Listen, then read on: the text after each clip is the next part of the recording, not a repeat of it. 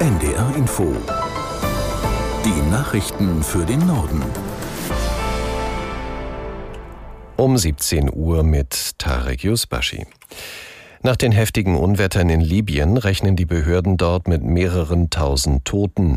Die Zahl der Vermissten liegt mittlerweile bei 10.000. Besonders schwer hat es die Küstenstadt Derna getroffen, wo die Rettungskräfte schon jetzt 2300 Tote gezählt haben.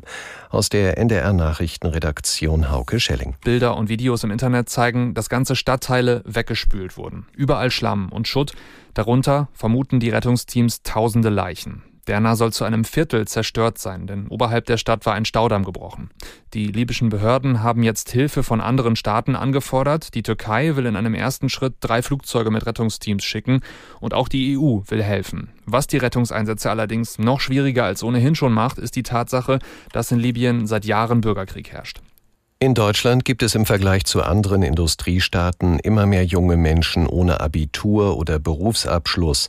Das zeigt eine neue Studie der Organisation für wirtschaftliche Zusammenarbeit und Entwicklung. Aus Berlin Jim Bob Nikschas. Der Trend ist laut OECD besorgniserregend. 16 Prozent aller 25 bis 34-Jährigen in Deutschland hatten im letzten Jahr weder Berufsabschluss noch Abitur und damit eher schlechte Chancen auf dem Arbeitsmarkt.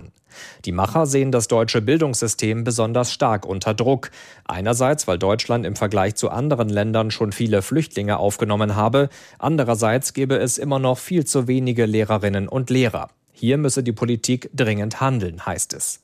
So sieht es auch das Bundesbildungsministerium. Es brauche eine Trendwende, um die Bildungschancen für alle Kinder zu erhöhen, sagte Staatssekretär Brandenburg bei der Vorstellung der Studie. Gegensteuern will man unter anderem mit einem Förderprogramm für Brennpunktschulen, das in einem Jahr starten soll. Eine Milliarde Euro will der Bund jedes Jahr dafür investieren. Bundesgesundheitsminister Lauterbach will sich in den Haushaltsverhandlungen für mehr Geld für die Long-Covid-Forschung einsetzen. Der SPD-Politiker sagte nach einem runden Tisch zu dem Thema, aktuell stünden dafür nur 40 Millionen Euro bereit, 100 Millionen müssten es sein. Wie unser Berlin-Korrespondent Konrad Spremberg berichtet, gibt es noch andere Ergebnisse des Treffens. Hoffnung dürfte Betroffenen vor allem eine Ankündigung machen. Es soll bald mehr Medikamente geben, die Long-Covid-Patientinnen und Patienten verschrieben bekommen können, obwohl sie eigentlich für andere Krankheiten gedacht sind. Man nennt diese Art Medikamenteneinsatz Off-Label. Und das Problem ist, dass gesetzliche Krankenkassen dafür nicht bezahlen, wenn es keine Ausnahmeregeln gibt.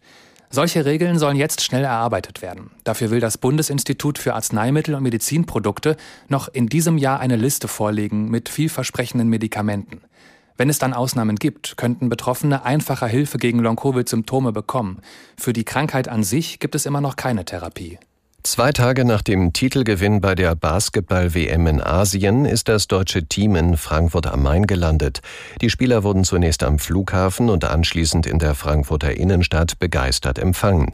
Unser Reporter Philipp Hofmeister beschreibt, wie die Ankunft der Weltmeister ablief. Ja, zunächst mal mussten die rund 1500 Fans länger als geplant warten auf die Weltmeister, denn der WM-Pokal schaffte es zunächst nicht durch die Sicherheitskontrolle am Flughafen. Als das Problem dann aber auch gelöst war, dann wurde es laut hier in der Frankfurter Frankfurter Innenstadt. Viel Jubel, viel Euphorie bei den Fans und auch bei den Stars oben auf der Bühne. Besonders schön, unsere Basketball-Weltmeister nahmen sich richtig viel Zeit für Autogramme auf Bällen, auf Trikots und für Selfies. Müde sahen sie aus, die WM-Helden hinter ihren Sonnenbrillen, aber auch unglaublich glücklich. Und viele aus dem Team wollen das Ganze jetzt erstmal sacken lassen mit ein paar entspannten Tagen in der Heimat nach diesem wilden Partymarathon. Das Organisationskomitee der Fußball-EM 2024 in Deutschland hat Einzelheiten zur Ticketvergabe bekannt gegeben. Die günstigste Karte für ein Spiel der Europameisterschaft wird demnach 30 Euro kosten, die teuerste 1000 Euro, abhängig von Spiel und Sitzplatz. Stehplätze, wie von vielen Fans gewünscht, wird es nicht geben. Der Verkauf der EM-Tickets beginnt am 3. Oktober. Dann werden zunächst 1,2 Millionen Karten online erhältlich sein. Nach der Gruppenauslosung am 2. Dezember kommen weitere hinzu. Das waren die Nachrichten.